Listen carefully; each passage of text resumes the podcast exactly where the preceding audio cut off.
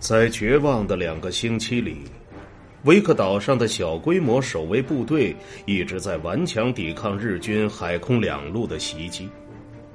这片环礁是地球上最偏远的地方之一，它是由泥沙、灌木和珊瑚岩组成的微型珊瑚礁，距离瓦胡岛两千三百英里，距离东京两千英里，向南六百英里。是马绍尔群岛北部的偏远程度略逊于此的环礁。从马绍尔群岛的日本机场出发的飞机每天都对这里进行轰炸。威克岛以及威尔克斯和皮尔这两个姐妹岛，总共加起来约有三平方英里，是古火山被淹没以后剩下的部分。它们的中间是一个鲨鱼经常出没的古蓝色的泻湖。这里面水位太浅，布满了密密麻麻的珊瑚甲，无法让任何船只停泊。这三座岛的海拔最高处只有二十英尺，距离海平面太近，船只有时候从距离他们只有十几英里的地方经过，也看不到他们。岛上没有棕榈树，没有淡水水源，除了鱼之外，没有任何食物。只有不会飞的鸟、寄居蟹和那些几十年前，甚至可能是几个世纪前从到访的船只上溜下来的老鼠。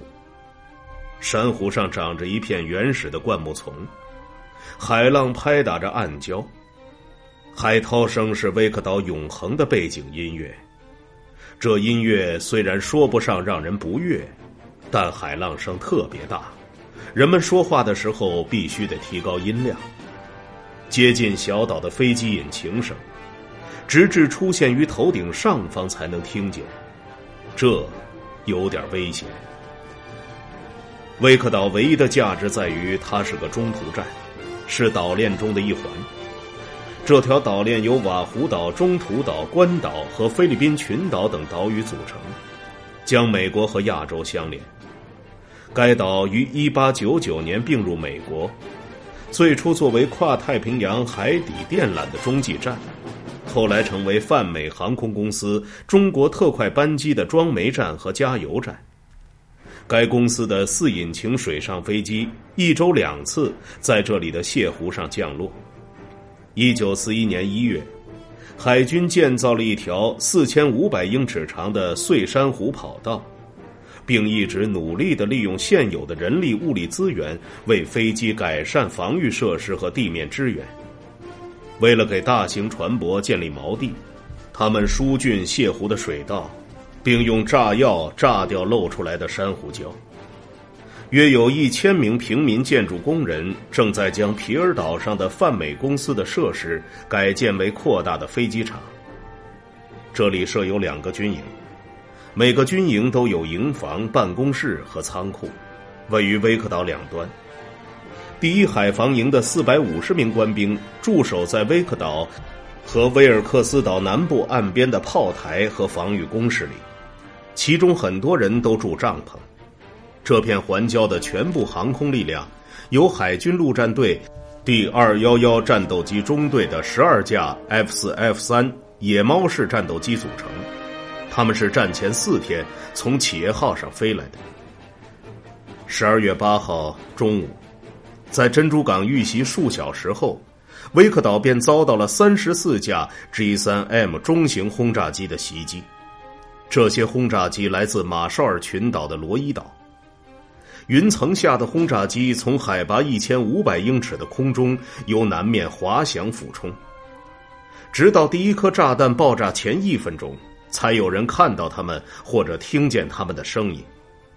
四架野猫式战斗机正在一点二万公尺的高空巡逻，可并没有察觉到一万英尺下的日本轰炸机。还有两架飞机已经接到命令升空，但还没来得及起飞。八架新的蓝灰色海军陆战队战斗机，占了威克岛三分之二的空中力量。几乎机翼并着机翼停放在跑道的边缘。由于这个狭小的机场没有足够大的地方，所以他们没法隔出适当的距离。G3M 轰炸机排成紧密的品字形编队，从人们头顶呼啸而过，极其精准的投下了六十公斤的杀伤炸弹。这些炸弹径直落在停放的飞机之间和临近的机库上。与此同时，日本的机枪手也在扫射外面的飞行员和地勤人员。他们在机场上四散奔逃，有几十个人在跑道上被射倒。这场袭击进行的极快，轰炸机突然出现又迅速离去。他们向左转弯，前去袭击二号营地和皮尔岛上的泛美航站楼，摧毁了那里的好几座建筑物和设施，并且打死了十名泛美员工。接着，他们再次左转向南，迅速撤离。不论是高射炮手，还是正在空中巡逻的四架飞机，都没能及时做出反应，攻击者便逃得无影无踪了。当二号营地指挥部的天花板上出现一连串弹孔时，威克岛的高级军官温菲尔德·斯科特·坎宁安中校才知道他们遭到袭击了。他一跃跳进皮卡，然后沿着主路前往机场，在那里。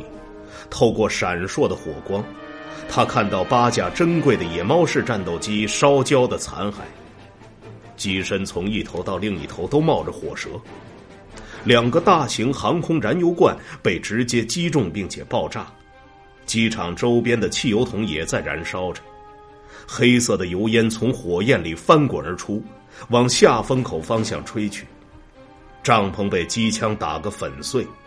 空中的日本机枪手没有错过任何目标，飞机跑到坚硬的盐湖表面上密密麻麻的散落着尸体的碎块。